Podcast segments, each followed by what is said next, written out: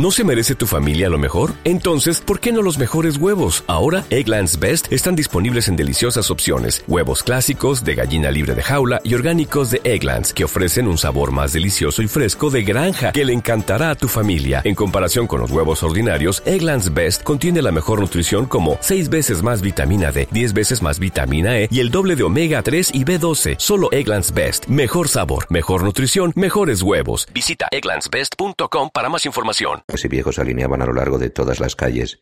Me encontré preguntando a demasiados clientes de verano, en demasiados restaurantes nuevos y resplandecientes, antes de llevarles sales miserables, si alguno había visto los asesinos de la caja de herramientas en la cadena de las películas codificadas, mientras los de las mesas cercanas se volvían a mirarme antes de que yo tosiera educadamente y pidiera la cuenta al camarero, o le pedía un sorbete, o si eso pasaba antes de terminar la cena, otra botella de San Pellegrino, y luego preguntaba a esos clientes del verano. ¿No? Y les aseguraba, pues era muy buena. Mi tarjeta American Express Platino padeció tanto debido a su uso continuado que se partió en dos, en una de esas cenas en que llevé a dos clientes de verano a Restless Saint Jean, el nuevo restaurante de Pablo Lester en el centro, pero tenía suficiente dinero en metálico en mi cartera de piel de gacela para pagar la comida. Los programas de Patty Winters eran todo reposiciones. La vida era un lienzo en blanco, un cliché, un serial. Me sentía moribundo al borde del frenesí, mis ansias nocturnas de sangre llenaron mis días y tuve que dejar la ciudad. Mi máscara de cordura amenazaba con desaparecer. Para mí era la estación más dura y necesitaba vacaciones. Necesitaba ir a los Hamptons. Se lo sugerí a Evelyn y aceptó de inmediato. La casa que ocupamos era de hecho de Tim Price, y Evelyn por alguna razón tenía las llaves, pero mi estado de amodoramiento me negué a pedir aclaraciones. La casa de Tim estaba junto al agua, en East Hampton, y tenía muchos tejados de dos aguas y cuatro pisos de altura, todos unidos por medio de una escalera de acero galvanizado, y estaba decorada con lo que al principio creí que era un motivo del sudoeste, pero no lo era. La cocina tenía unos trescientos metros cuadrados, y su diseño era minimalista puro. Un aparero tenía todo, dos hornos enormes, macizos aparadores, un congelador en el que se podía entrar, una nevera con tres puertas, una isla de acero inoxidable hecha a la medida dividía la cocina en tres espacios separados. Cuatro de los nueve cuartos de baño contenían cuadros de trampantojos y cinco tenían antiguas cabezas de carnero de plomo que colgaban sobre el lavabo y el agua le salía por la boca. Todos los lavabos y bañeras y duchas eran de mármol antiguo y los suelos consistían en mosaicos de mármol. Había un televisor en un nicho de la pared encima de la bañera principal. Todos los cuartos tenían un estéreo. La casa también contenía doce lámparas de pie de Frank Lloyd Wright, catorce sillas de Joseph Hefferman, dos paredes llenas desde el suelo hasta el techo de cajas de vídeos y otra llena de miles de discos compactos metidos en vitrinas de cristal. Un candelabro de Eric Smith colgaba en la entrada principal y debajo de él había un perchero en forma de alce de acero de Atomic Iron Works hecho por un joven escultor del que yo nunca había oído hablar. Había una mesa de comedor redonda rusa del siglo XIX en la habitación contigua a la cocina, pero no tenía sillas. Fantasmales fotografías de Cindy Sherman se alineaban en todas las paredes. Había una sala para hacer ejercicio, había ocho armarios de cuerpo entero, cinco aparatos de vídeo, una mesa de comedor Noguchi de acero y nogal, una mesa de recibidor de Mark Schaffer y un aparato de fax. Había un árbol recortado artísticamente en el dormitorio principal, junto a un banco Luis XVI. Un cuadro de Eric Fischl colgaba de encima de una de las chimeneas de mármol. Había pista de tenis, había dos saunas y un jacuzzi dentro de una casita para invitados, situada junto a la piscina, que tenía el fondo negro. Había columnas de piedra en sitios extraños. La verdad es que intenté que las cosas funcionaran durante las semanas que pasamos allí. Evelyn y yo dimos paseos en bicicleta y corrimos y jugamos al tenis. Hablamos de ir al sur de Francia y a Escocia, hablamos de atravesar en coche Alemania y visitar los teatros de ópera, hicimos windsurfing. Solo hablamos de cosas románticas, de la luz del este de Long Island, la luna de octubre encima de las colinas de la región de caza de Virginia. Nos bañamos juntos en las grandes bañeras de mármol. Desayunamos en la cama acurrucándonos debajo de las mantas de cachemira después de que yo hubiera servido de una cafetera Melior café importado en tazas de Hermes. La despertaba con flores recién cortadas. Le ponía notas en su bolsa de viaje Louis Vuitton cuando se iba a Manhattan a hacerse su tratamiento facial semanal. Le compré un cachorro, un pequeño chow chow negro, al que llamó NutraSweet y al que alimentaba con trufas de chocolate dietético. Leía en voz alta largos pasajes del doctor Cibago y Adiós a las armas, mi Hemingway favorito. En el pueblo alquilé películas que no tenía Price, la mayoría comedias de los años treinta, y las vimos en uno de los muchos vídeos. Nuestra favorita era Vacaciones en Roma, que vimos dos veces. Escuchamos a Frank Sinatra, solo el de los años cincuenta, y After Midnight de Nat King Cole, que Tim tenía en CD. Le compré ropa interior cara que se ponía a veces. Después de un rápido baño en el océano avanzada la noche entrábamos en casa temblando, envueltos en grandes toallas Ralph Lauren, y preparábamos tortillas a la francesa y tallarines con aceite de oliva y trufas y setas, hacíamos suflés con peras y ensaladas de frutas con canela, polenta a la parrilla con salmón a la pimienta, sorbetes de manzana y fresa, mascarpone, judías pintas con arroz envueltas en lechuga romana, diversas salsas y raya con vinagre balsámico, sopa fría de tomate y risotos con sabor a remolacha y lima y espárrago y menta, y bebíamos limonada o champán o botellas añejas de Chateau Margaux. Pero pronto dejamos de hacer pesas juntos y largos de piscina, y lo único que comía Evelyn eran las trufas de chocolate dietético que no se había comido en otra suite, quejándose del peso que había ganado. Algunas noches me encontraba vagando por las playas, desenterrando cangrejos y comiendo puñados de arena. Esto pasaba en plena noche, cuando el cielo estaba tan claro que se podía ver el sistema solar entero, y la arena, iluminada por él, parecía a escala lunar, Incluso llevé una medusa que encontré parada en casa y la metí en el microondas una mañana, poco antes del amanecer, mientras Evelyn dormía, y lo que no me comí se lo di al chow chow. Tomaba bourbon, luego champán, en copas grabadas con dibujos de cactus que Evelyn ponía en carritos de adobe y en las que mezclaba casis de frambuesa con agitadores de papier mâché en forma de jalapeño, y me quedaba tumbado, fantaseando con matar a alguien con un bastón de esquí Allsop Racer, o miraba atentamente la antigua peleta que estaba colgada encima de una de las chimeneas preguntándome con ojos de loco si podría liquidar a alguien con ella. Luego me quejaba en voz alta tanto si Evelyn estaba en el cuarto como si no de que deberíamos haber reservado mesa en el Stanford Inn de Dick Loudon en vez de hacer esto. Evelyn pronto se dedicó a hablar únicamente de cirugía estética y luego contrató a un masajista, una loca espantosa que vivía carretera abajo con un famoso editor y que coqueteaba abiertamente conmigo. Evelyn volvió a la ciudad tres veces la última semana que estuvimos en los Hamptons, una vez para hacerse la manicura, la pedicura y recibir tratamiento facial, la segunda vez para una sesión de ejercicios físicos con Stephanie Herman y por fin para ver a su astrólogo. ¿Por qué en helicóptero? le pregunté en un susurro. ¿Qué quieres que haga? chilló metiéndose en la boca otra trufa dietética. ¿Alquilar un Volvo? Mientras estaba fuera yo vomitaba, solo porque me apetecía, en los rústicos jarrones de terracota que se alineaban en el patio delantero, o iba al pueblo con el espantoso masajista y recogía hojas de afeitar.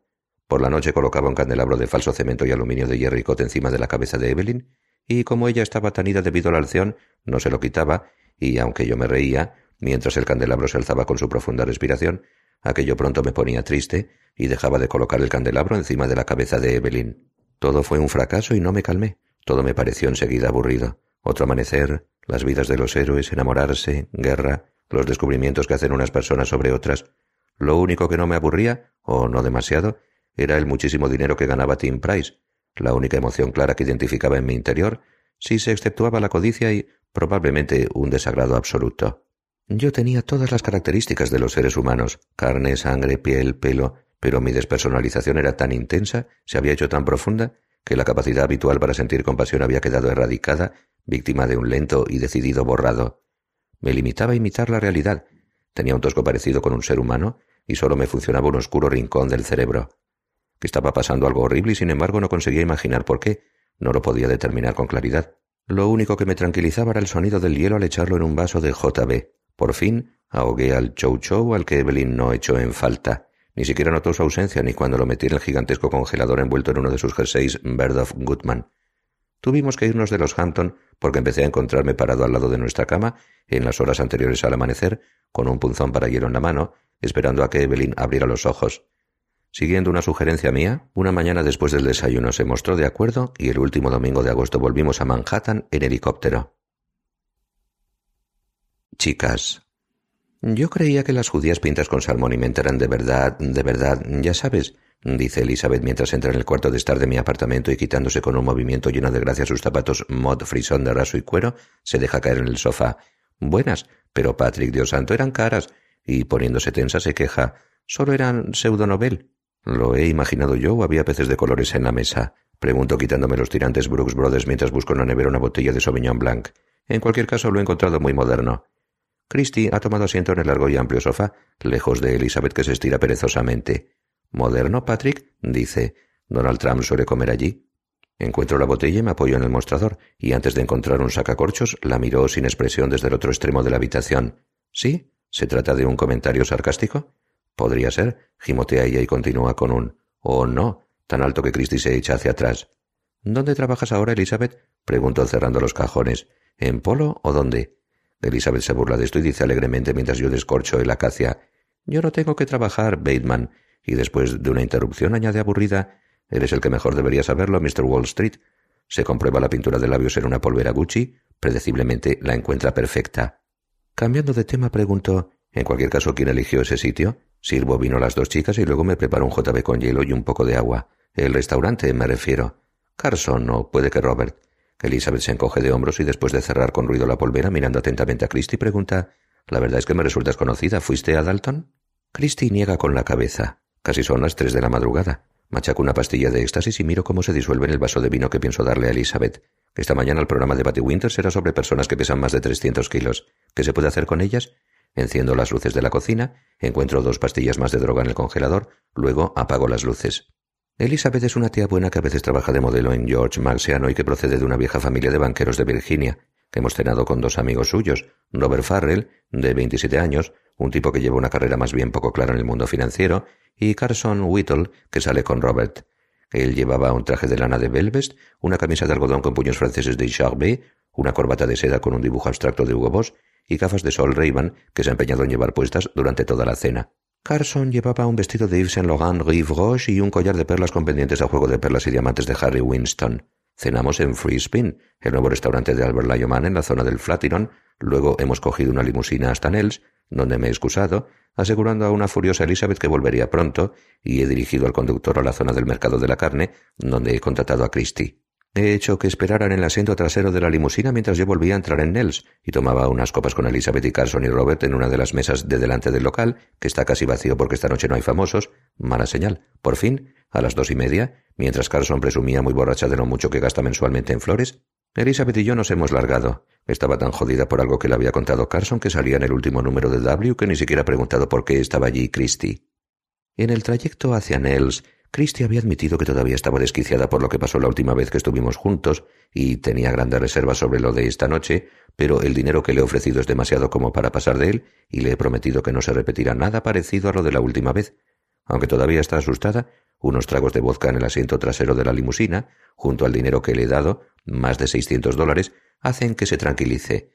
Su mal humor me ha excitado y se ha comportado como una gatita cachonda cuando le he dado el dinero, seis billetes de cien sujetos por una pinza para dinero de plata Hugh Lance. Pero después de que la animase para que subiera a la limusina me ha dicho que podría necesitar tratamiento quirúrgico después de lo que pasó la última vez, o un abogado, de modo que le he extendido un talón por un importe de mil dólares, pero como sabía que nunca lo iba a cobrar, no he tenido un ataque de pánico ni nada parecido.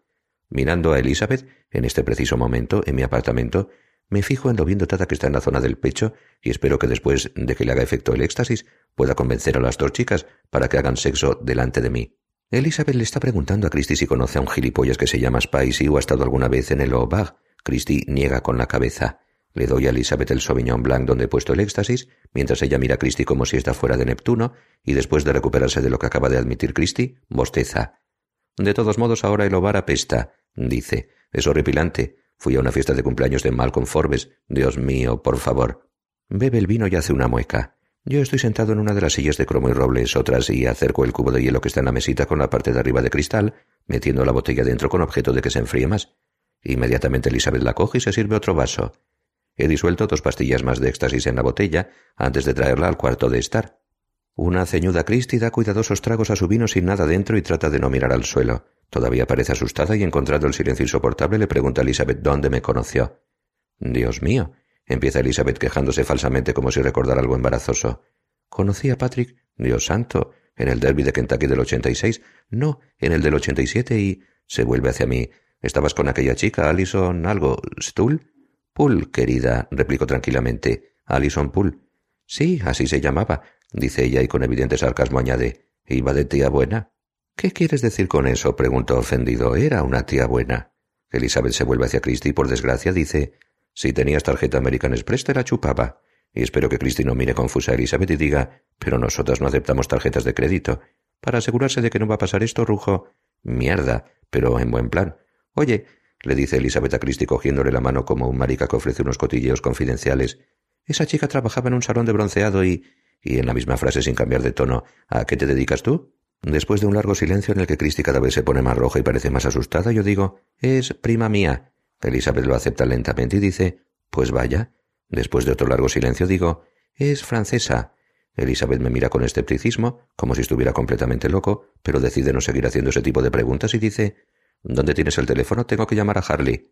Me dirijo a la cocina y le traigo el teléfono inalámbrico, tirando de la antena. Ella marca un número y mientras espera que contesten, mira fijamente a Christie. ¿Dónde estuviste este verano? pregunta en Southampton. Christie me mira a mí y luego vuelve a mirar a Elizabeth y dice tranquilamente No. Dios santo, se queja Elizabeth. Es su contestador. Elizabeth, señalo a mi Rolex, son las tres de la madrugada. Es un jodido traficante de drogas, dice enfadada. Estas son sus horas punta. No le digas que estás aquí, le advierto. ¿Por qué iba a hacerlo? pregunta. Distraída estira la mano para coger su vino y tira otra copa llena y hace una mueca. ¿Esto sabe raro? Mira la etiqueta, se encoge de hombros. Harley, soy yo. Necesito tus servicios. Traduce eso como te apetezca. Estoy en. me mira. Estás en casa de Marcus Halberstam, le susurro. ¿Quién? Se echa hacia adelante y hace una mueca traviesa. Marcus Halberstam, le vuelvo a susurrar. Quiero el número, idiota. Hace señas con la mano para que me aparte y continúa. Da igual, estoy en casa de Mark Hammerstein y te volveré a llamar más tarde y si no te veo en Canal Bar mañana por la noche voy a echarte encima a mi peluquero. Bon voyage. ¿Cómo se cuelga esto? Pregunta, aunque recoge la antena y aprieta el botón de off, como una experta, y deja el aparato encima de las sillas Ragger que he llevado junto a la máquina de discos. ¿Ves? Sonrío. Ya lo has hecho. Veinte minutos más tarde Elizabeth está retorciéndose en el sofá y trato de obligarla a que practique el sexo con Christie delante de mí. Lo que empezó como una idea casual ahora se me ha metido en la cabeza e insisto sin cesar. Christie mira impasible una mancha en el suelo de roble blanco, en la que no me había fijado, sin casi haber probado el vino. Pero yo no soy lesbiana, vuelve a protestar Elizabeth riendo. No me van las chicas. ¿Es un no definitivo? pregunto mirando su copa, luego la botella de vino medio vacía. ¿Por qué crees que me va eso? pregunta. Debido al éxtasis, la pregunta es coqueta y parece auténticamente interesada. Frota su pie contra mi muslo. Me he sentado en el sofá entre las dos chicas y le acaricio una de las pantorrillas. Bueno, por algo fuiste a Sarah Lawrence, le digo. Uno nunca sabe. Aquello eran chicos, Patrick, señala riendo, frotando con más fuerza, provocando fricción, calor, todo. Bueno, lo siento, admito. Normalmente no trato con demasiados chicos que lleven panties por la calle. Patrick, tú fuiste a Patrick, quiero decir, a Harvard, por Dios, ¿estoy tan borracha? En cualquier caso, escucha, quiero decir, espera. Hace una pausa, respira a fondo, murmura algo sobre que se siente rara, luego, después de cerrar los ojos, los abre y pregunta ¿No tienes algo de coca? Miro su copa notando que el éxtasis que disuelto ha cambiado levemente el color del vino. Elizabeth sigue mi mirada y toma un trago como si fuera una especie de elixir que pudiera calmar su creciente agitación. Echa la cabeza hacia atrás, mareada, apoyándose en uno de los cojines del sofá. O si no, Alceón, tomaría Alceón, dice. Oye, me gustaría veros a las dos hacerlo. Digo inocentemente. ¿Qué tiene de malo? ¿No existe riesgo de enfermedad? Patrick se ríe. Eres un lunático. Vamos, la animo. ¿Es que no encuentras atractiva a Christie? No seas obsceno. Dice, pero la droga le está pegando y noto que está excitada, aunque no quiera estarlo. No estoy con ánimos para mantener conversaciones lascivas. Vamos, digo, creo que sería excitante. ¿Hace eso todas las veces? pregunta Elizabeth a Christie. Miro a Christie. Christie se encoge de hombros sin comprometerse y examina un disco compacto antes de ponerlo en la mesa situada junto al estéreo. No irás a decirme que nunca lo has hecho con una chica, ¿verdad? Pregunto tocando una media negra y luego por debajo una pierna. Pero yo no soy lesbiana, insiste. Y no, nunca lo he hecho. ¿Nunca? Pregunto enarcando las cejas. Bueno, siempre hay una primera vez. ¿Haces que me sienta rara? Se queja Elizabeth perdiendo el control de sus rasgos faciales. No, no lo hago, digo sorprendido. Elizabeth se lo está haciendo con Christie. Las dos están desnudas en mi cama con todas las luces de la habitación encendidas, mientras yo estoy sentado en la silla Louis Montoni junto al futón, observándolas atentamente variando la posición de sus cuerpos. Ahora hago que Elizabeth se tumbe de espaldas y levante las piernas, separándolas todo lo que puede, y luego empujo a Christie por la cabeza hacia abajo y hago que le lama el coño, no que se lo chupe, que se lo lama como un perro con sed, mientras le manosea el clítoris. Luego, con la otra mano, mete dos dedos en el coño abierto y mojado, mientras la lengua reemplaza los dedos y luego coge los dedos pegajosos que ha tenido metidos en el coño de Elizabeth y los empuja dentro de la boca de Elizabeth, haciendo que se los chupe. Luego hago que Christie se tumbe encima de Elizabeth y que le chupe y muerda los pechos, grandes, hinchados, que la propia Elizabeth también se acaricia, y luego les digo que se besen con fuerza y Elizabeth se mete la lengua que ha estado lamiendo su propio coño, pequeño y rosa, en la boca, hambrienta como un animal, y se ponen a saltar una encima de otra, juntando los coños. Elizabeth gime ruidosamente, envuelve con sus piernas las caderas de Christie dando sacudidas contra ella. Las piernas de Christie están abiertas de tal modo que por detrás puedo verle el coño mojado y abierto y encima de él el ojo del culo sin pelos.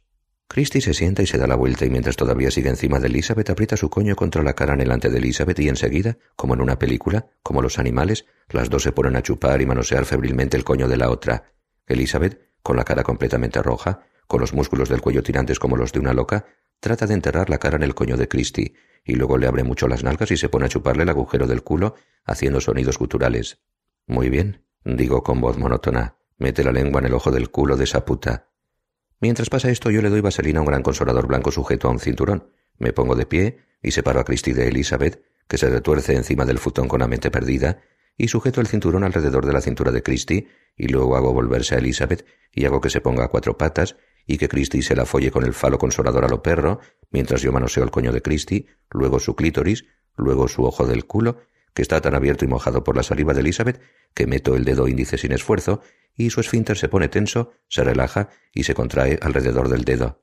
Hago que Christie saque el consolador del coño de Elizabeth y que ésta se tumbe de espaldas mientras Christie se la folla en la posición del misionero. Elizabeth se manosea el clítoris mientras le da besos enloquecidos de lengua a Christie, hasta que involuntariamente echa la cabeza hacia atrás, con las piernas alrededor de las caderas de Christie, que suben y bajan, con la cara tensa, la boca abierta, la pintura de labios manchada por los fluidos del coño de Christie, y grita Dios, Dios, me corro, fóllame, que me corro, pues les he dicho que me hicieran saber cuándo tenían orgasmos y hablasen de ello. Pronto le toca el turno a Christie y Elizabeth se sujeta rápidamente la correa del consolador y folla al coño de Christie con él, mientras yo separo las nalgas de Elizabeth y le meto la lengua en el ojo del culo, y ella enseguida se aparta y se pone a manoseárselo desesperada. Entonces Christie se vuelve a poner el consolador y le da por el culo a Elizabeth con él, mientras Elizabeth se manosea el clítoris, empujando el culo contra el consolador, gruñendo, hasta que tiene otro orgasmo. Después de sacarle el consolador del culo, hago que Elizabeth lo chupe antes de volver a sujetarse la correa, y mientras Christie se tumba de espaldas, Elizabeth se lo mete fácilmente en el coño. Durante todo esto yo lamo las tetas de Christie y le chupo con fuerza alternativamente los pezones que están rojos y tiesos. Sigo manoseándolas para asegurarme de que continúan igual. Durante este tiempo, Christie sigue con unas botas negras de cuero con tacones altos de Henry Brendel que he hecho que se ponga. Elizabeth desnuda se levanta corriendo de la cama ya manchada de sangre y se mueve con dificultad y sus gritos tienen algo de falso. Mi orgasmo ha sido largo y su culminación ha sido intensa y tengo las rodillas temblorosas. También estoy desnudo y le grito Puta, más que puta, eres una puta asquerosa.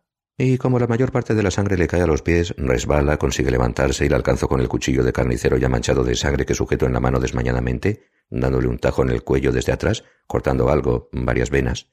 Cuando la alcanzo por segunda vez, mientras ella trata de escapar, camino de la puerta, la sangre sale disparada hasta el cuarto de estar, se derrama por el apartamento, salpicando los paneles de cristal templado y roble laminado de la cocina. Trata de avanzar, pero le he cortado la yugular y suelta sangre por todas partes, cegándonos momentáneamente ambos, mientras salto sobre ella en un intento final de terminar de una vez.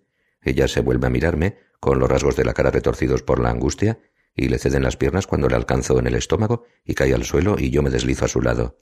Después de apuñalarla cinco o seis veces, la sangre sale disparada en chorros, estoy agachado junto a ella para oler su perfume, los músculos se le ponen tensos, se vuelven rígidos y da las últimas boqueadas. Tiene la garganta llena de una sangre rojo oscuro y se agita como si estuviera atada, pero no lo está, y tengo que sujetarla en el suelo. Se le llena la boca de sangre que sale como en cascada y le baja por las mejillas, la barbilla. Su cuerpo, agitándose espasmódicamente, parece el de un epiléptico en pleno ataque, y le sujeto la cabeza frotando mi polla dura llena de sangre contra su cara hasta que queda inmóvil. De vuelta a mi dormitorio, Christie está tumbada en el futón, atada con unas cuerdas, con los brazos por encima de la cabeza, con páginas arrancadas del Vanity Fair del mes pasado en la boca. Unos cables conectados a una batería están sujetos a sus pechos y se los ponen marrones. He ido dejando caer cerillas encendidas del L'Oreilly encima de su tripa, y Elizabeth, delirando y probablemente con una sobredosis de éxtasis, ha estado ayudándome antes de que me volviese hacia ella y le mordiese un pezón, hasta que no he podido controlarme y se lo he arrancado y me lo he tragado. Me fijo por primera vez lo menuda y delicadamente estructurada que es Christie. Bueno, ¿qué era? Empiezo a apretarle los pechos con unos alicates y luego, mientras suelto una especie de siseos, ella escupe las páginas de la revista, trata de morderme la mano y me río mientras se muere. Antes se pone a llorar, luego los ojos se le quedan en blanco en un estado de horrible trance. Por la mañana, por algún motivo, las magulladas manos de Christie están hinchadas como balones de fútbol y los dedos no se distinguen del resto de la mano, y el olor que procede de su cadáver quemado es muy intenso, y tengo que subir las persianas, que están salpicadas de carne quemada de cuando reventaron los pechos de Christie al electrocutarse, y luego las ventanas para airear la habitación. Tiene los ojos muy abiertos y vidriosos y no tiene labios en la boca, que está negra, y también hay un agujero negro donde tenía la vagina, aunque no recuerdo todo lo que hice, y se le ven los pulmones por debajo de las costillas achicharradas. Lo que queda del cuerpo de Elizabeth está tendido arrugado en un rincón del cuarto de estar. Ha perdido el brazo derecho y trozos del izquierdo. Su mano izquierda, hecha papilla hasta la muñeca, cuelga de la plataforma de la cocina en su propio charquito de sangre. Su cabeza está en la mesa de la cocina y su cara llena de sangre, a pesar de que le he sacado los ojos y le he colocado unas gafas de sol de Allen Mickley para taparle las órbitas, parece como si hiciera un gesto de desaprobación. Me canso de mirar, y aunque la noche pasada no he dormido nada y estoy completamente agotado, tengo una cita para almorzar en Odeón con Jim Davis y Alana Barton a la una. Es muy importante para mí y dudo entre cancelarla o no. Me hace frente un maricón. Otoño. Un domingo hacia las cuatro de la tarde. Estoy en Barnes comprando unos gemelos. He entrado en la tienda a las dos y media después de un frío, tenso desayuno tardío con el cadáver de Christie. Me dirijo rápidamente al mostrador y le digo al vendedor Necesito un látigo, de verdad. Además de los gemelos, he comprado una maleta de avestruz con doble cremallera y guarnecida de vinilo, una antigüedad de plata, un tarro para píldoras de piel de cocodrilo y cristal, un vaso antiguo para el cepillo de dientes, un cepillo de dientes de cerda de tejón y un cepillo de uñas de fos concha de tortuga. La cena de la noche pasada en Splash. No demasiado que recordar. Un belini aguado, una pastosa ensalada de arugula, una camarera malhumorada, Después vi una reposición de un programa de Patty Winters que originalmente pensé que era una cinta grabada de la tortura y subsiguiente asesinato de dos fulanas la primavera pasada. El programa trataba de consejos sobre cómo su animal de compañía se puede convertir en estrella de cine. Justo en este momento estoy comprando un cinturón, no para mí, así como tres corbatas de 90 dólares, diez pañuelos, una bata de 400 dólares y dos pijamas de Ralph Lauren, y pido que me lo envíen todo a mi apartamento excepto los pañuelos, pues quiero que les borden mis iniciales y me los manden a P&P. Ya he montado el número en el departamento de zapatos de señora y para mi vergüenza me ha echado una vendedora desolada. Al principio solo es una vaga inquietud y estoy inseguro acerca de su origen, pero luego noto, aunque no lo puedo asegurar, como si me persiguieran, como si alguien siguiera mis pasos por Barnes. Luis Carruthers va, supongo, de incógnito. Lleva una especie de chaqueta de smoking con dibujo como de jaguar, guantes de piel de ciervo, un sombrero de fieltro, gafas de aviador, y está oculto detrás de una columna haciendo como que mira una hilera de corbatas, y sin la menor gracia me lanza una mirada de reojo. Apoyándome digo algo en un suspiro, supongo que pido la cuenta, y la presencia de Luis me obliga a considerar que no es una buena idea llevar una vida relacionada con esta ciudad, con Manhattan, con mi trabajo, y de repente imagino a Luis en una fiesta espantosa, bebiendo un agradable rosé seco, con locas reunidas en torno a un jovencito muy guapo, canciones de revistas musicales, ahora tiene una flor en la mano, ahora lleva una boa de plumas alrededor del cuello, ahora el pianista ataca algo de Les Miserables, cariño. Patrick, ¿eres tú? oigo preguntar a una voz vacilante. Como en una de las secuencias culminantes de una película de terror, un violento zoom, aparece Luis Carruthers de repente sin avisar, desde detrás de la columna, moviéndose furtivamente y saltando al mismo tiempo si esto es posible. Sonrío a la vendedora, luego me alejo de él con torpeza y me dirijo hacia donde exponen los tirantes, con necesidad urgente de un Xanax, un Valium, un Alción, un Frost Fruit, lo que sea. No puedo mirarle, no quiero hacerlo, pero noto que se me acerca, su voz lo confirma. Patrick, hola. Cerrando los ojos me llevo una mano a la cara y murmuro casi para mí mismo. No me obligues a que te lo diga, Luis. Patrick, dice fingiendo inocencia. ¿Qué quieres decir? Una espantosa pausa, luego añade ¿Por qué no me miras? Paso de ti, Luis. Respiro tranquilizándome al mirar la etiqueta del precio de una chaqueta de punto Armani. ¿No te das cuenta? Paso de ti. Patrick, ¿por qué no hablamos? pregunta casi en un gemido. Patrick, mírame. Después de volver a respirar a fondo, admito con un suspiro no tenemos nada, nada de qué hablar. No podemos seguir así, me interrumpe impaciente. No puedo seguir así. Refunfuño, empiezo a alejarme de él, me sigue insistente. De todos modos, dice una vez que hemos llegado al otro extremo de la tienda, donde yo hago como que miro unas corbatas de seda aunque todo me resulta borroso, te alegrará saber que me trasladan a otro estado. Se me quita como un peso y soy capaz de preguntar, pero todavía sin mirarle. ¿A dónde? A otra sucursal, dice y su voz parece mucho más relajada, probablemente debido al hecho de que le he preguntado por su traslado. En Arizona. Perfecto, murmuró. ¿No quieres saber por qué? pregunta. La verdad es que no. Por tu culpa, dice. No digas eso, le suplico. Por tu culpa, vuelve a decir. Estás enfermo, le digo. Si estoy enfermo es por tu culpa. Dice como quien no quiere la cosa mirándose las uñas. Estoy enfermo por tu culpa y no mejoraré. Has sacado de quicio esa obsesión que tienes, la has sacado excesivamente de quicio, digo y me dirijo a otro pasillo. Pero sé que tú tienes los mismos sentimientos que yo, dice Luis persiguiéndome, y sé que solo. baja la voz y se encoge de hombros. Bueno, el que te niegues a admitir ciertos sentimientos no significa que no los tengas. ¿Qué tratas de decir? Siseo. Que sé que sientes lo mismo que yo. Se quita dramáticamente las gafas como para demostrar algo. Has llegado a una conclusión equivocada, digo casi ahogándome. Eres evidentemente un degenerado. ¿Por qué? pregunta él. ¿Está mal que te quiera, Patrick? Oh, Dios mío. ¿Que te desee, que quiera estar contigo? pregunta. ¿Está mal eso? Mientras me mira desamparado puedo notar que está muy cerca de un hundimiento emocional. Después de que termine, si se exceptúa un prolongado silencio, no hay respuesta por mi parte. Por fin contraataco siseando.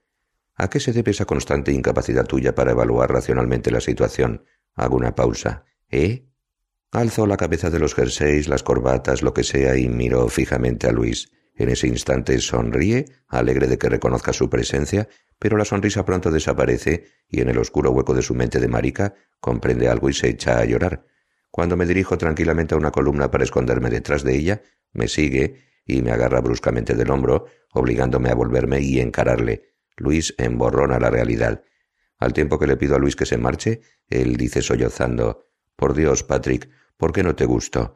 Y luego, para mi desgracia, se pone de rodillas a mis pies. Levántate, murmuró sin moverme. Levántate. ¿Por qué no podemos estar juntos? dice sollozando y dando puñetazos en el suelo. Porque yo no. Paseo rápidamente la vista alrededor para asegurarme de que no hay nadie escuchando, me agarro de la rodilla y yo le aparto la mano.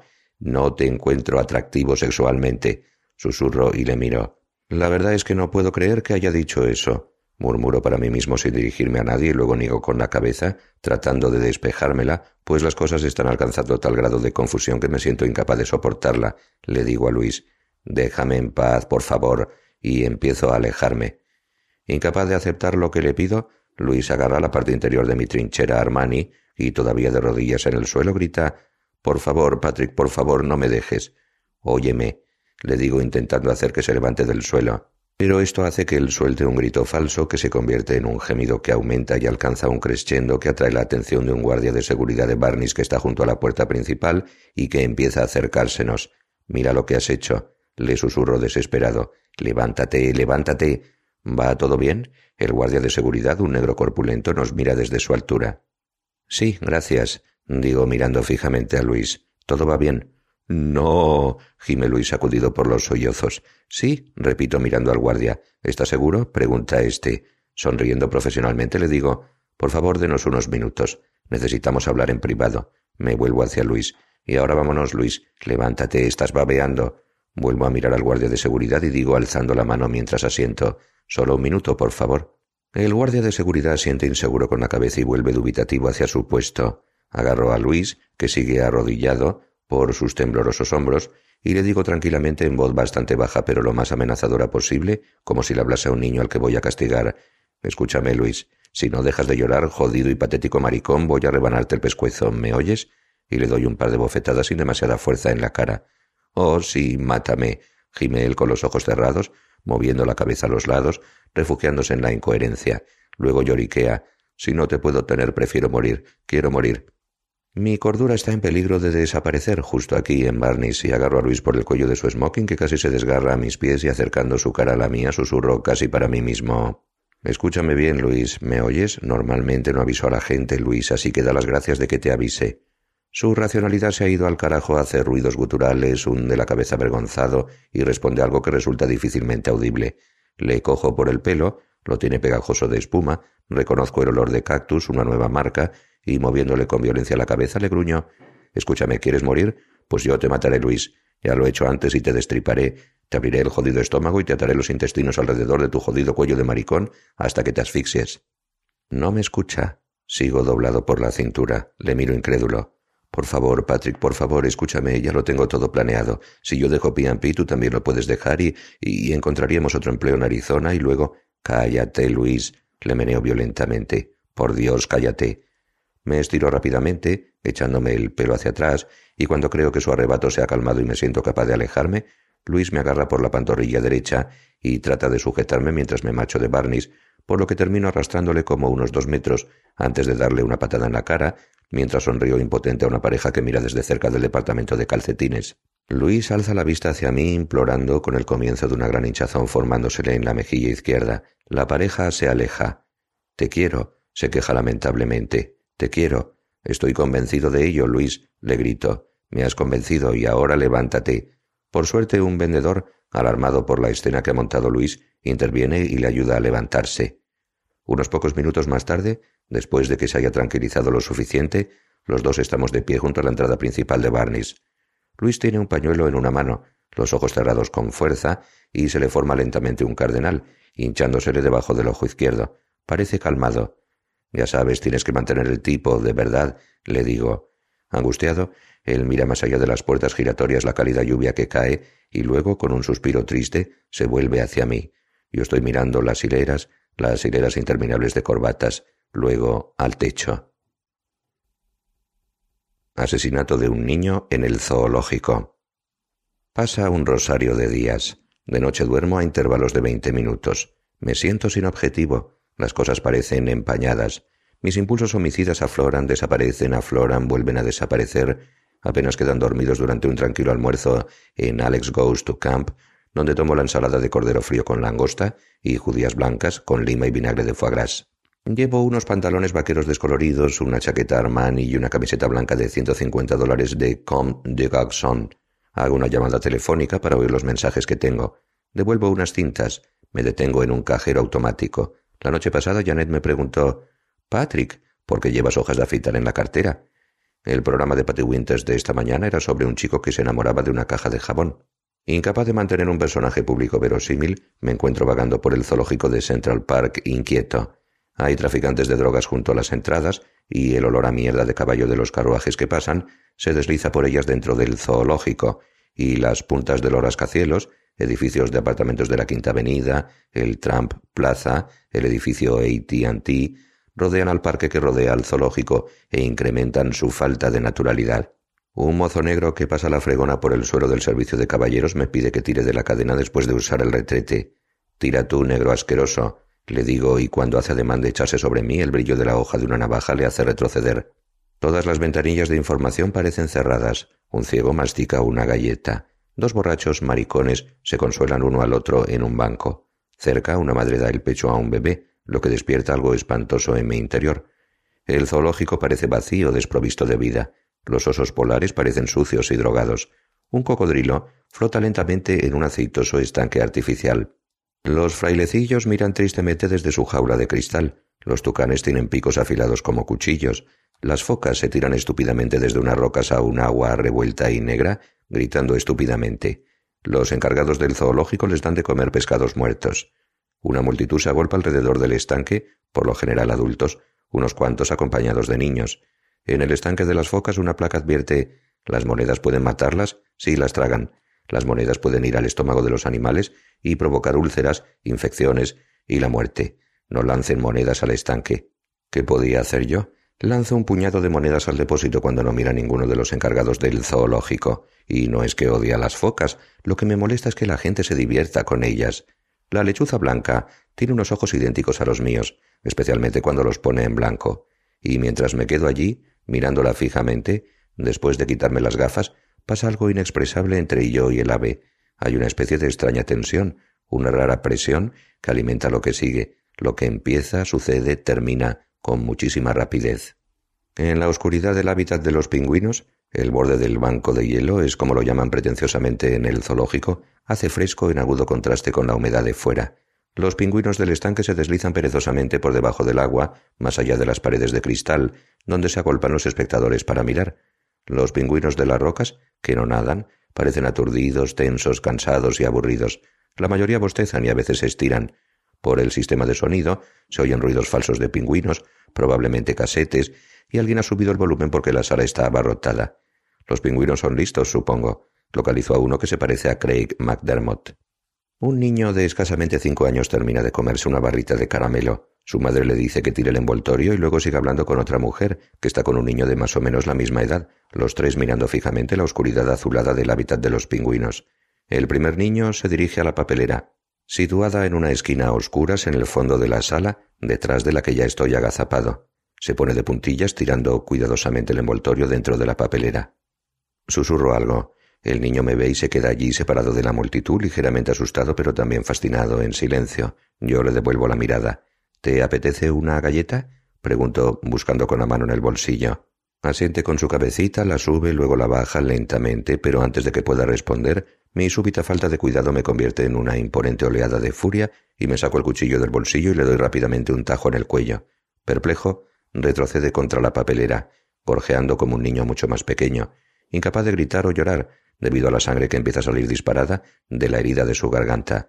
Aunque me gustaría ver morir al niño, le empujo detrás de la papelera. Luego me mezclo con el resto de la multitud y toco el hombro de una niña muy guapa y, sonriendo, señalo a un pingüino que se prepara para zambullirse. Detrás de mí, si alguien mirara con atención, vería los pies del niño pataleando detrás de la papelera. No pierdo de vista a la madre del niño, que al cabo de un rato nota la ausencia de su hijo y se pone a recorrer la multitud con la mirada. Vuelvo a tocar el hombro de la niña y ésta me sonríe y se encoge de hombros pidiendo disculpas, pero no logro imaginar por qué.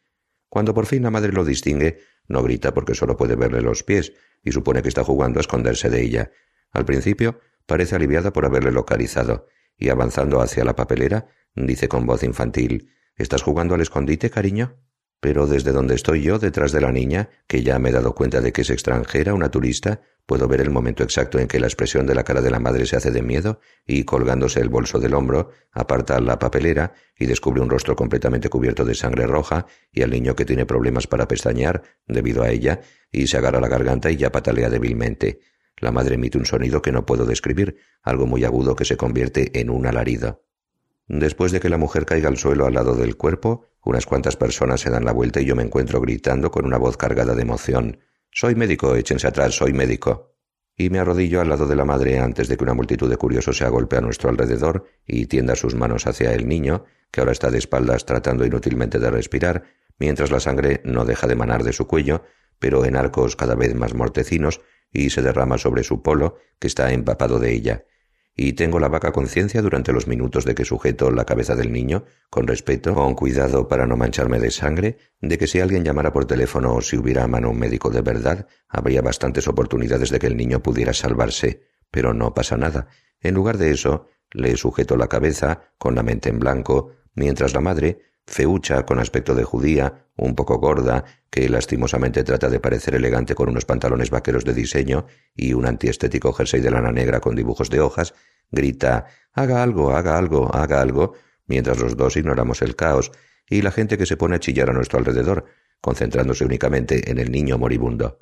Aunque al principio estoy satisfecho de mi acción, de repente me domina una triste desesperación por lo inútil, lo extraordinariamente fácil que es quitarle la vida a un niño. Esta cosa que tengo delante, pequeña y retorcida y ensangrentada, no tiene historia, carece de pasado que merezca la pena, por lo que no se pierde nada con su desaparición.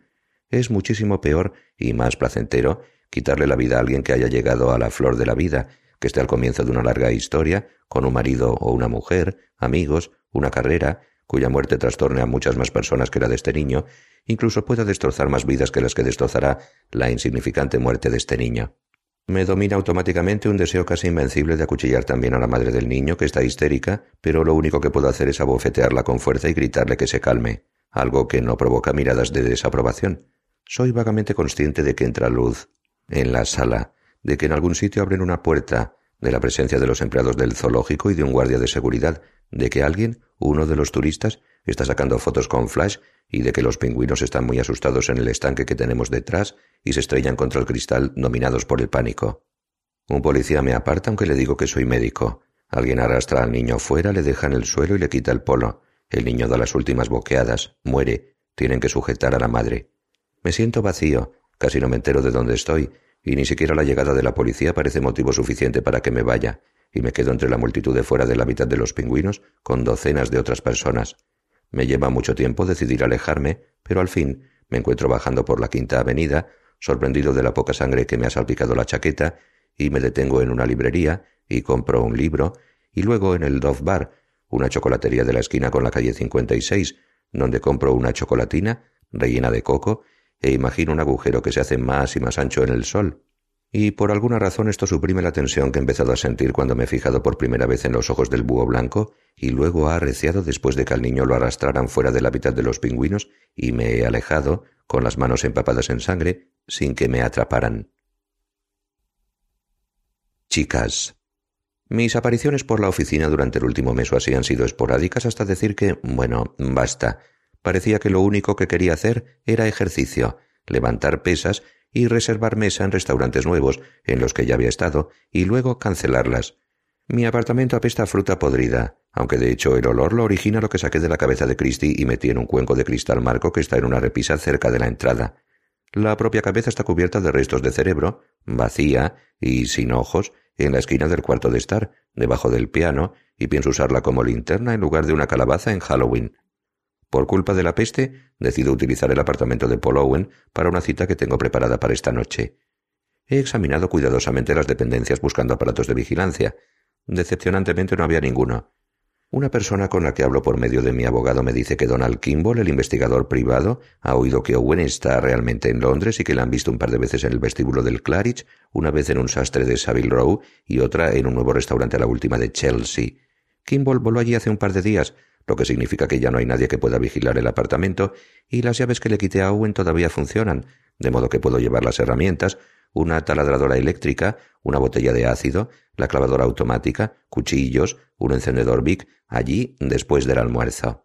Contrato a dos señoritas de compañía de un reputado aunque algo sórdido establecimiento que nunca había utilizado hasta ahora y pago con la tarjeta American Express Oro de Owen que como todo el mundo cree que se encuentra en Londres, supongo que nadie busca. El programa de Patty Winters de hoy era, irónicamente creo, sobre los consejos de belleza de Lady Di. Doce de la noche. La conversación que mantengo con las dos chicas, ambas muy jóvenes, rubias, de cuerpo increíble, con grandes tetas, es breve, pues tengo dificultad para refrenar mi desordenado yo.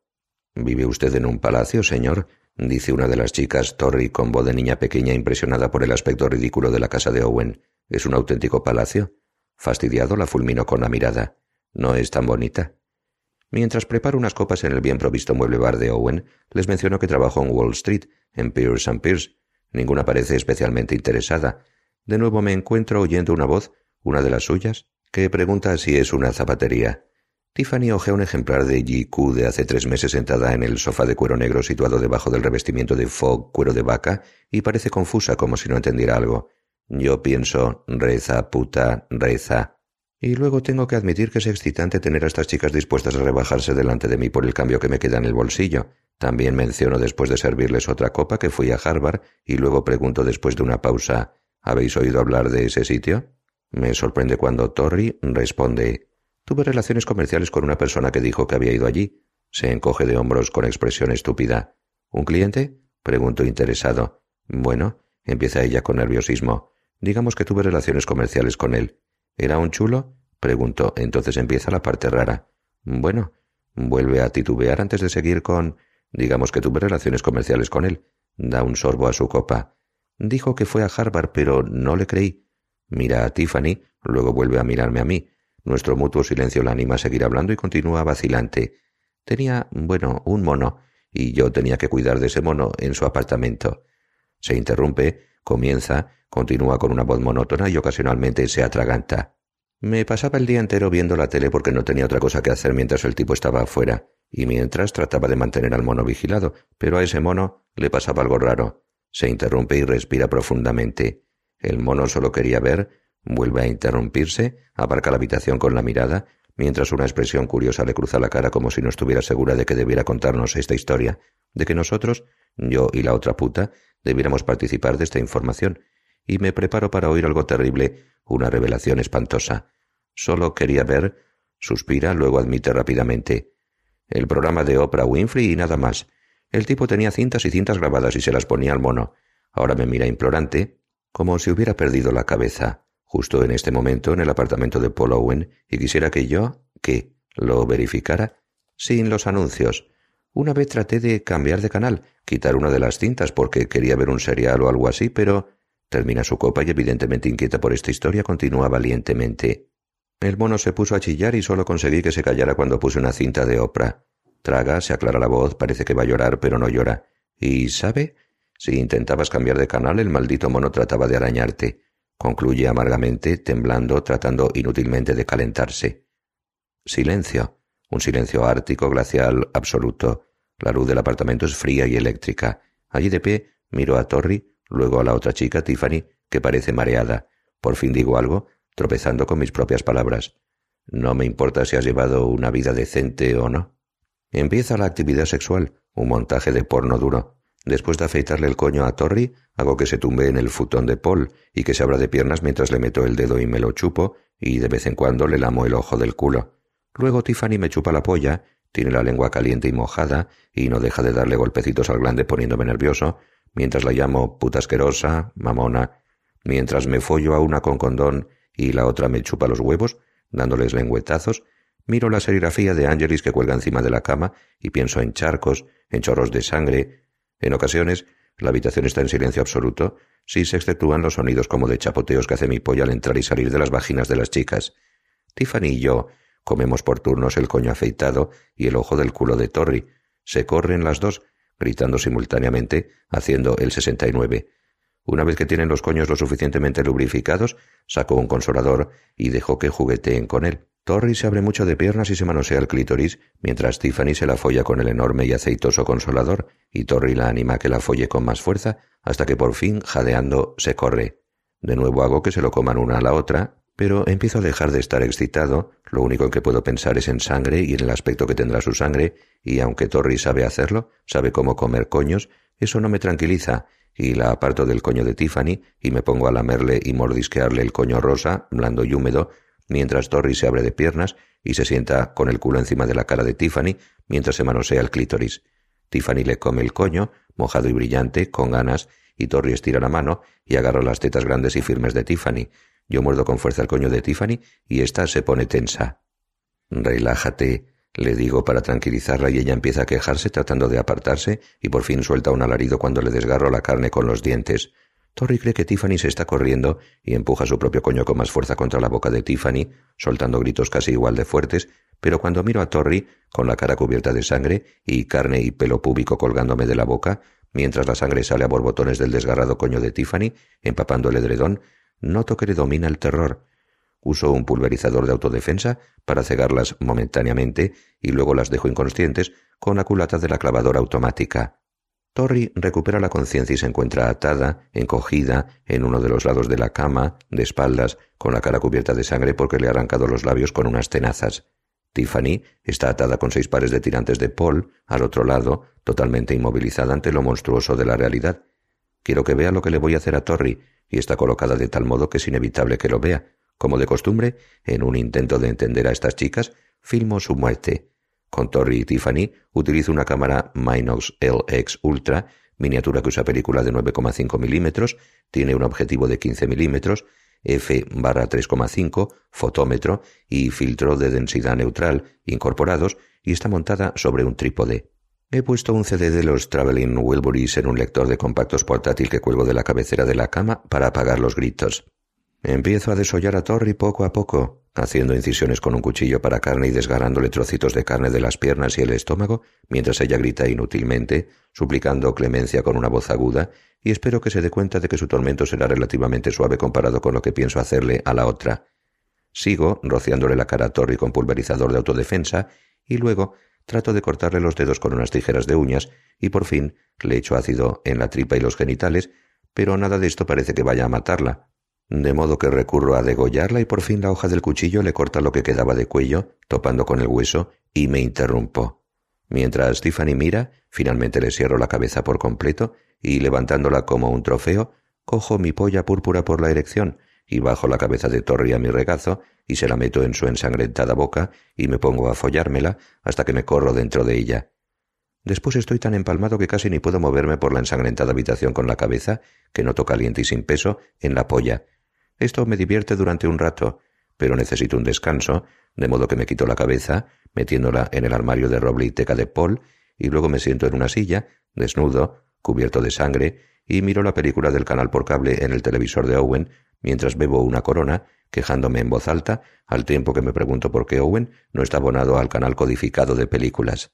Más tarde, ahora, le estoy diciendo a Tiffany, te dejaré marchar y le acaricio suavemente la cara, que está resbaladiza debido a las lágrimas y al pulverizador, y me reconcome que durante un momento crea que tiene esperanzas antes de que vea la cerilla encendida que tengo en una mano y que he arrancado de un sobre que cogí en la barra de palios, donde estuve tomando unas copas con Robert Farrell y Robert Prechter el viernes pasado, y la bajo hacia sus ojos, que ella cierra instintivamente, quemándole las pestañas y las cejas, luego utilizo un encendedor Bic y le sujeto los párpados con los dedos, asegurándome de que los tiene abiertos, quemándome el pulgar y el meñique en el proceso, hasta que le estallan los globos oculares. Mientras todavía está consciente, me echo encima de ella y separándole las nalgas le clavo un consolador que he atado a un palo en el recto utilizando la clavadora automática. Luego, volviendo a darle la vuelta, mientras el cuerpo le tiembla de miedo, le corto toda la carne de alrededor de la boca y utilizando la taladradora eléctrica con una broca desmontable enorme, le hago más grande ese agujero mientras ella tiembla, protestando, y una vez que quedo satisfecho con el agujero que he hecho, su boca está lo más abierta posible, es un túnel rojizo oscuro con una lengua retorcida y dientes arrancados, fuerzo la mano dentro, hundiéndosela en el fondo de la garganta hasta la muñeca, durante todo esto mueve incontrolablemente la cabeza, pero no puede morder porque la taladradora eléctrica le ha arrancado los dientes de las encías, y agarro las venas que tiene allí, y se las suelto con los dedos, y cuando consigo arrancárselas bien, tiro con fuerza por la boca abierta hasta que el cuello se hunde, desaparece, la piel se tensa y se rompe aunque sale poca sangre. La mayor parte de las entrañas, incluida la yugular, le cuelgan de la boca, y todo el cuerpo se le agita como una cucaracha patas arriba, temblando espasmódicamente, mientras sus ojos deshechos le cuelgan por la cara mezclándosele con las lágrimas y el líquido del pulverizador, y luego, rápidamente, sin querer perder tiempo, apago las luces y en la oscuridad, antes de que muera, le desgarro el estómago con las manos. No puedo decir lo que estoy haciendo con ellas, pero hacen ruidos como de chapoteo y las tengo calientes y cubiertas de algo. Repercusiones. Nada de miedo, ninguna confusión. No me puedo quejar, pues hoy tengo cosas que hacer devolver cintas de vídeo, hacer ejercicio en el gimnasio, ir a un nuevo musical inglés de Broadway al que prometí llevar a Janet, reservar mesa para cenar en algún sitio. Lo que queda de los dos cuerpos ya tiene el rigor mortis. Parte del cuerpo de Tiffany, creo que es el suyo, porque me ha costado mucho separar uno del otro, se ha hundido, y le asoman las costillas, la mayor parte de las cuales están partidas por la mitad, y le aprietan los dos pechos. He clavado una cabeza a la pared, los dedos están dispersos por el suelo o dispuestos en una especie de círculo alrededor del lector de discos compactos. Uno de los cuerpos, el que está en el suelo, se ha cagado y parece lleno de marcas de dientes por donde lo he mordido salvajemente. Con la sangre del estómago de uno de los cuerpos que tengo en la mano, escribo con chorreantes letras rojas encima del revestimiento de faux piel de vaca del cuarto de estar las palabras he vuelto y debajo hago un espantoso dibujo que parece algo así. Una rata. Lo siguiente me lo mandan a mediados de octubre. Un receptor de audio, el Pioneer VSX 9300S, que incluye un procesador integrado Dolby Prologic Surround Sound con delay digital, además de mando a distancia infrarrojo, que controla hasta 154 funciones programadas y genera 125 vatios de potencia en el altavoz delantero, aparte de 30 vatios en el de atrás. Una pletina analógica Akai la GX950B, que viene con un polarizador de voltaje manual completo, controles de nivel de grabación Dolby, un generador de tono incorporado y un sistema de edición de parada y borrado que permite señalar el comienzo y el final de determinado pasaje musical, que luego puede ser borrado con solo pulsar un botón. Sus tres cabezas incluyen una unidad que reduce las interferencias al mínimo y un reductor de ruido reforzado con un Dolby HX Pro mientras los controles de su panel frontal se activan con un mando a distancia inalámbrico. Un multilector de discos compactos Sony, el MDP700, que sirve tanto para audios como para vídeos, desde singles audio digitales de 3 pulgadas hasta discos de vídeo de 12 pulgadas. Contiene un sistema láser visual audio que fija la imagen, la frena o acelera, con un sistema de motor dual que contribuye a asegurar la regularidad de la rotación del disco, mientras el sistema de protección contribuye a evitar que los discos se deformen. Un sistema musical sensor automático que permite elegir hasta 99 cortes, mientras un buscador automático permite localizar hasta 79 segmentos de un videodisco. Incluye un mando de control remoto de 10 teclas para la búsqueda de imagen a imagen y memoria de desconexión. También cuenta con dos juegos de tomas AV para conexiones de primera calidad. Un vídeo de alta definición, el DX5000 de NEC, que combina efectos especiales digitales con una alta fidelidad excelente y lleva conectada una unidad de cuatro cabezas VHS HQ que viene equipada con un programador de 24 horas para ocho acontecimientos, descodificador MTS y posibilidad de conexión de 140 canales por cable, una mejora añadida, un mando a distancia unificado que me permite saltarme los anuncios de televisión. Incluido en la cámara Sony CCD V200 de 8 mm hay un wipe de 7 colores, un generador de caracteres, un mando de montaje que también es capaz de grabar automáticamente, lo que me permite, digamos, grabar la descomposición de un cadáver a intervalos de 15 segundos o grabar a un perro cuando agoniza envenenado. El audio tiene integrada una grabadora estéreo en playback, mientras los objetivos del zoom registran hasta un mínimo de 4 lux de iluminación y en 6 velocidades variables. Un nuevo monitor de televisión con pantalla de 27 pulgadas, el CX2788 de Toshiba, tiene incorporado un descodificador MTS, un filtro CCD, canales programables, conexión para un Super VHS, 7 vatios de potencia por canal, con uno adicional de 10 vatios destinado a activar los registros de extra baja frecuencia, y un sistema sonoro Carver Sonic Holographin que produce un efecto estéreo especial en 3D un giradiscos LDST de Pioneer con mando a distancia y el lector multidisco Sony MDP700 con efectos digitales y programador a distancia universal, uno para el dormitorio, otro para el cuarto de estar, que sirve para todos los tipos de tamaño y formatos de discos de audio y vídeo, discos láser de 8 y 12 pulgadas, CD videodiscos de 5 y 3 pulgadas, con dos entradas autoalimentables. El LD W1 Pioneer contiene dos discos y lee las dos caras secuencialmente con solo una interrupción de pocos segundos durante el cambio, de modo que no hay que cambiar ni darles la vuelta a los discos. También tiene sonido digital, mando a distancia y memoria programable. El CDV 1600 lector multidisco de Yamaha sirve para todos los formatos de discos y tiene una memoria de acceso para 15 selecciones y mando a distancia. También me mandan un par de amplificadores Tershold monobloque que cuestan cerca de 15.000 dólares y para el dormitorio una estantería de roble de Colorado para poner los nuevos televisores que llegarán el lunes, un sofá tapizado de algodón hecho a medida con estructura de bronce italiana del siglo XVIII y bustos de mármol sobre pedestales contemporáneos de madera pintada llegarán el martes. Una nueva cabecera de cama, algodón blanco montado en una estructura de cobre beige, también llegará el martes. Una nueva litografía de Frank Stella para el cuarto de baño llegará el miércoles, junto con un nuevo sillón de brazos de ante negro super deluxe. El Ónica, que vendo, está siendo reemplazado por uno nuevo, un gran retrato de un ecualizador gráfico hecho con cromo y colores pastel. Estoy hablando del HDTV que todavía no se puede conseguir con los tipos de la Park Avenue Sound Shop que me traen estas cosas cuando suena uno de los nuevos teléfonos inalámbricos negros AT&T. Les doy una propina, luego respondo a la llamada. Mi abogado, Ronald, está al otro lado de la línea. Le escucho asintiendo, señalando a los que han traído los aparatos la puerta del apartamento. Luego digo, la cuenta es de trescientos dólares, Ronald, y solo tomamos café. Una larga pausa durante la que oigo unos extraños ruidos como chapoteos procedentes del cuarto de baño. Dirigiéndome cautelosamente hacia este con el teléfono inalámbrico en la mano, le digo a Ronald Sí, claro. Espera. Pero es que. Pero si solo tomamos café express. Luego miro dentro del cuarto de baño. Subida al asiento del retrete hay una gran rata mojada que ha salido, supongo, del desagüe. Está en el borde de la taza del retrete, sacudiéndose el agua, antes de saltar indecisa al suelo.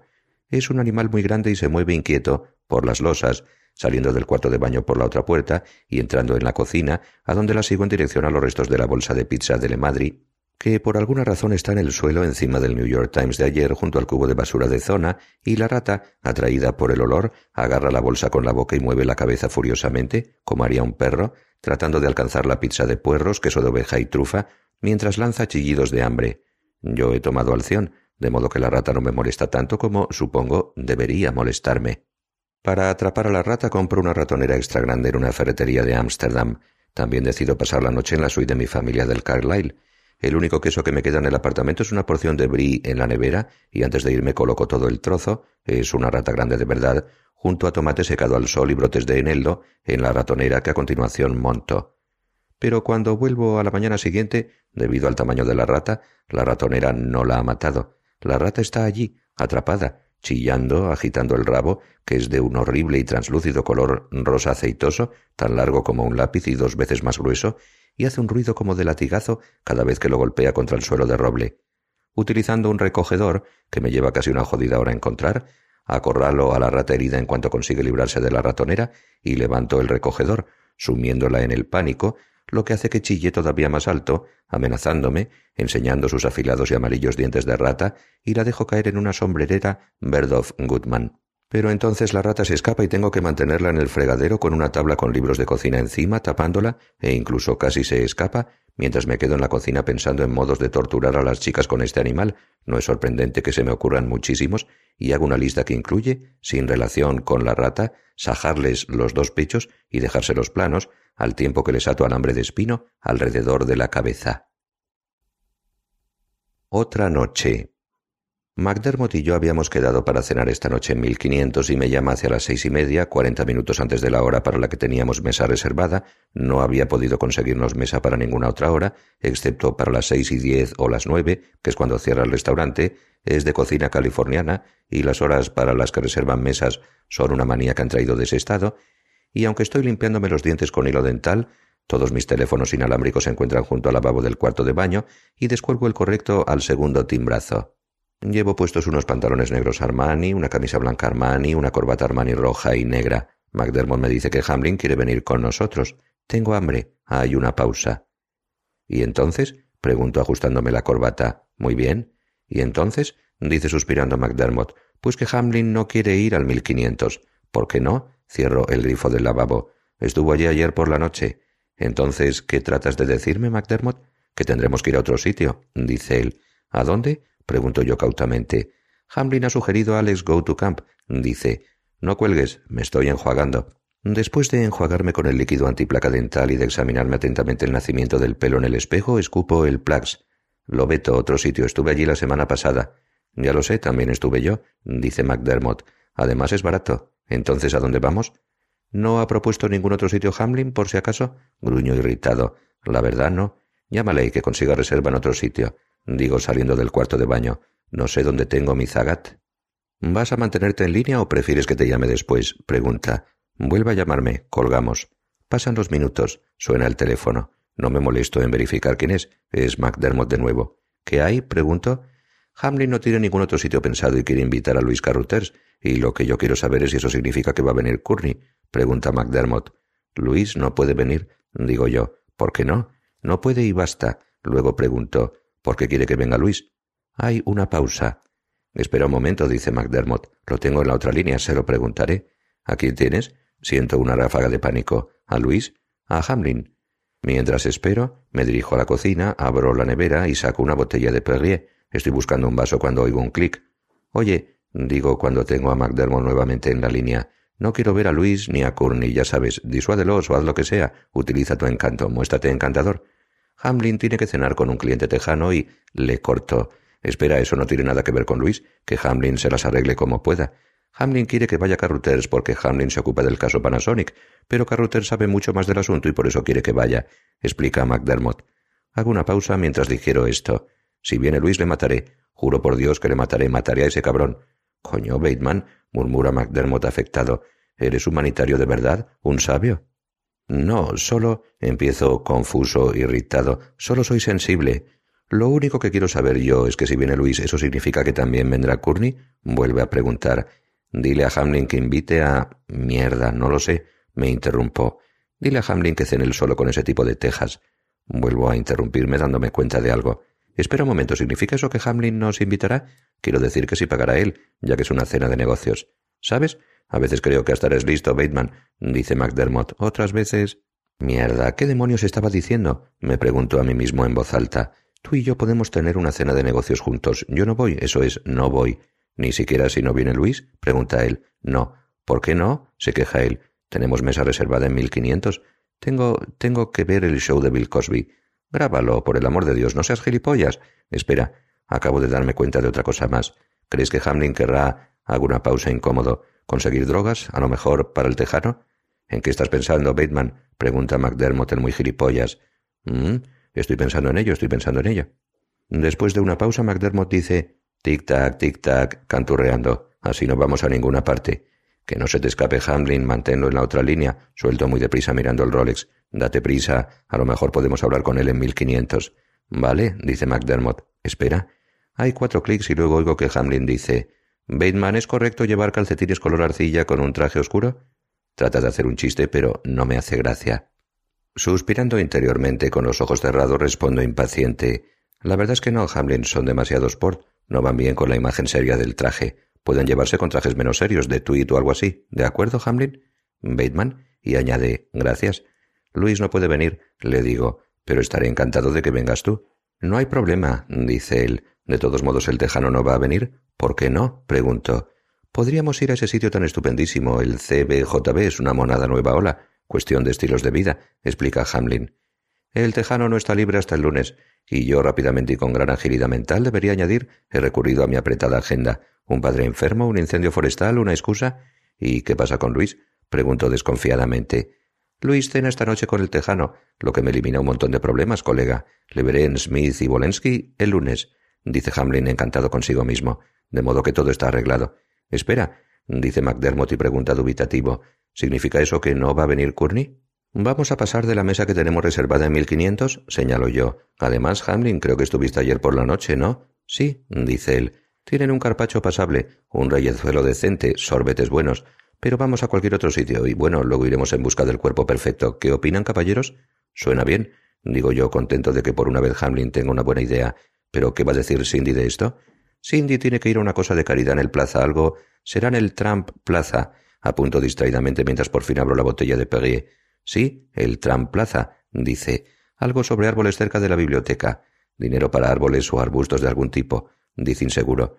¿Plantas? Puede conmigo. Entonces, ¿a dónde vamos? pregunta McDermott. ¿Quién cancela las reservas en el 1500? pregunto. Tú mismo, dice McDermott. Oh, McDermott, protesto yo. Hazlo tú. Espera, dice Hamlin. Vamos a decidir antes a dónde vamos. De acuerdo. McDermott, el parlamentario. Me opongo fanáticamente a que no sea un sitio del Upper West o el Upper East de esta ciudad. Digo. ¿Belinis? sugiere Hamlin. No, allí no se puede fumar puros. Decimos McDermott y yo al mismo tiempo. Bien, tachado, dice Hamlin. Gandango sugiere. Podría ser, podría ser, murmuró pensando en ello. ¿Suele ir Trump? ¿Zeus Bar? pregunta uno de ellos. Reserva mesa, dice el otro. Esperad, les digo, estoy pensando. Bateman, advierte Hamlin, estoy dándole vueltas a la idea. Digo, Bateman, esperad, dejadme pensarlo un minuto. La verdad es que estoy demasiado cabreado para aguantar todo eso, dice McDermott. ¿Por qué no nos olvidamos de toda esta mierda y probamos un japonés? sugiere Hamlin. Luego iremos a la busca del cuerpo perfecto. No es tan mala idea, la verdad. Me encojo de hombros. ¿A dónde quieres ir tú, Bateman? pregunta McDermott. Pensando en ello a muchos kilómetros de distancia, respondo Quiero. ¿Sí? preguntan los dos expectantes. Quiero. Bueno, pulverizarle la cara a una mujer con un ladrillo enorme y pesado. Aparte de eso, se queja Hamlin con impaciencia. Muy bien, de acuerdo, digo, al Zeus Bar. ¿Estás seguro de verdad al Zeus Bar? concluye Hamlin. Tíos, cada vez me siento más incapaz de ocuparme de todo esto, dice McDermott. Zeus Bar es definitivo. No cortéis, dice Hamlin. Llamaré para reservar mesa. Se oye un clic y McDermott y yo quedamos a la espera. Hay un largo silencio antes de que alguno de los dos diga algo. Ya sabes, digo por fin, probablemente será imposible reservar mesa allí. A lo mejor deberíamos ir a MK. Al tejano probablemente le gustaría MK, dice Craig. McDermott el tejano no viene, señalo yo. De todos modos yo no puedo ir a MK, dice sin escuchar y sin mencionar por qué. No quiero saber por qué. Esperamos dos minutos más por Hamlin. ¿Qué demonios estará haciendo? Pregunto, luego oigo un clic. McDermott también lo oye. ¿Quieres contestar? Dice. Estoy pensándolo. Vuelve a oírse el clic. Me quejo y le digo a McDermott que espere. Es Janet. Suena cansada y triste. No quiero volver a la otra línea, de modo que le pregunto qué hizo ayer por la noche. Después de la hora en que se suponía que nos íbamos a ver, pregunta ella. Hago una pausa inseguro. Bueno, sí. Terminamos en Palladium, que estaba completamente desierto. Dejaban entrar a la gente gratis. Suspira. Vimos a unas cuatro o cinco personas. ¿Conocidas? Pregunto esperanzado. En todo el club, dice espaciando cada palabra amargamente. Lo siento, digo por fin. Tuve que devolver unas cintas de vídeo, y luego reaccionando ante su silencio. Ya sabes, me apetecía verte. No quiero oír hablar de eso, dice suspirando y cortándome. ¿Qué vas a hacer esta noche? Hago una pausa preguntándome qué responder antes de admitir. Iré al Zeus Bar a las nueve con McDermott y Hamlin, y luego sin ganas. ¿Te gustaría reunirte allí con nosotros? No lo sé, dice suspirando. Sin rastro de haberse ablandado, pregunta ¿Quieres que vaya? ¿Tienes que seguir mostrándote tan patética? le pregunto a mi vez. Me cuelga. Vuelvo a la otra línea. Bateman, Bateman, Bateman, Bateman, está murmurando Hamlin. Aquí estoy, cierra esa jodida boca. ¿Todavía sigues sin decidirte? pregunta McDermott. No aplaces las decisiones.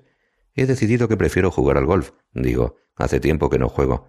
Que le den por el culo al golf, Bateman, dice Hamlin. Tenemos mesa reservada para las nueve en Cactus.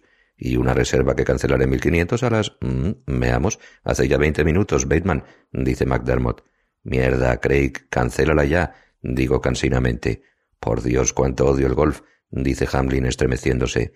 Cancélala tú, dice McDermott riendo.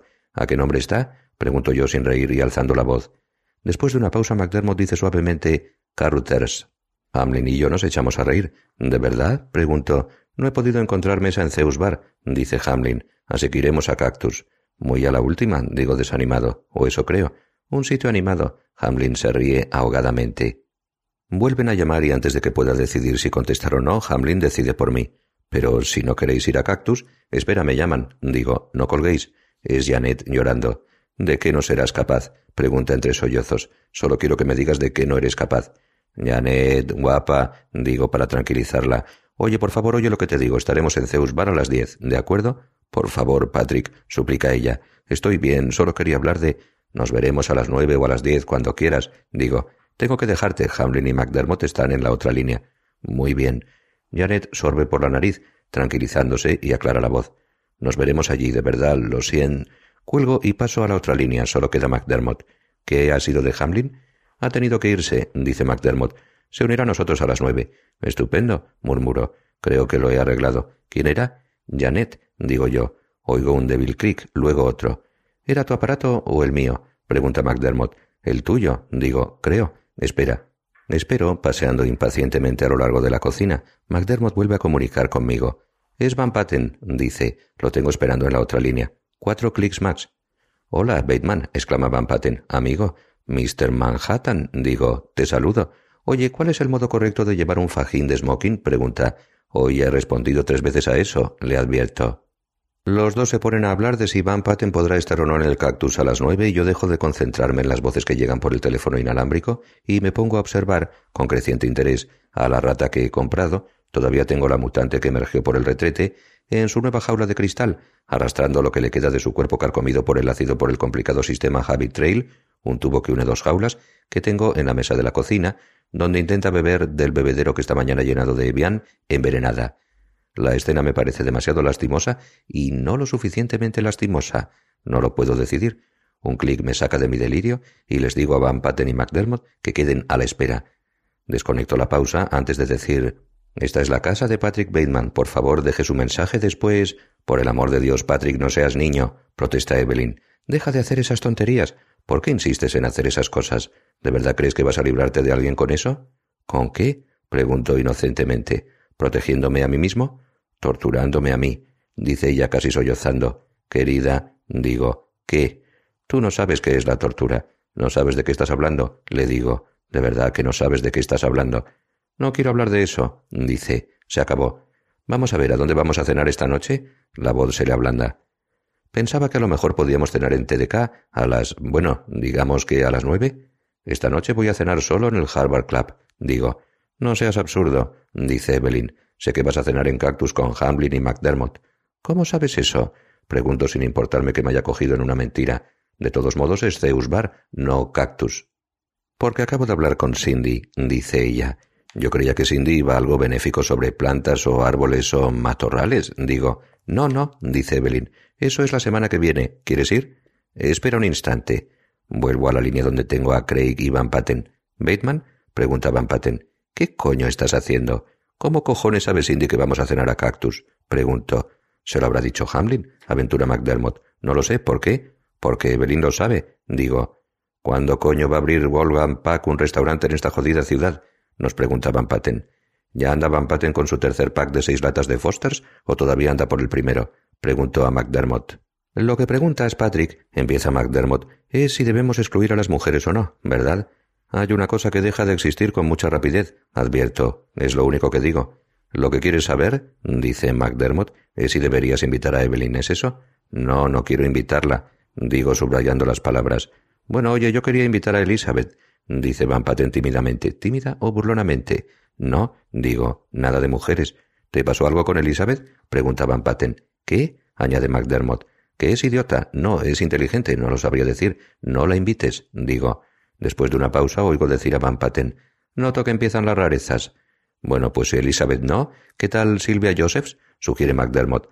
No, es demasiado vieja para follársela, dice Van Patten. Por Dios, dice MacDermott, si tiene veintitrés años. Veintiocho, corrijo yo. ¿De verdad? Pregunta MacDermott interesado después de una pausa. Sí, digo yo. ¿De verdad? A MacDermott se le escapa. Oh, mierda, lo había olvidado, digo dándome una palmada en la frente. He invitado a Janet. La verdad es que es una chica a la que no me importaría, bueno, invitar, dice Van Patten obscenamente. ¿Cómo te puede aguantar una chica tan agradable como Janet? pregunta MacDermott. ¿Por qué te aguanta, Bateman? La tengo envuelta en cachemira, en mucha cachemira, murmuró y luego añado. Tendré que llamarla y decirle que no venga. ¿No estás olvidando algo? me pregunta MacDermott. ¿Qué? No se me ocurre de qué se trata. Bueno, que tienes a Evelyn en la otra línea. Mierda, exclamo. Esperad un momento. ¿Por qué me molestaré con estas cosas? Oigo que MacDermott se pregunta a sí mismo suspirando. Que venga Evelyn, grita Van Patten. También está buena. Dile que se reúna con nosotros en Zeus Bar a las nueve y media. Vale, vale, grito yo antes de atender la otra línea. No me gusta todo esto, está diciendo Evelyn.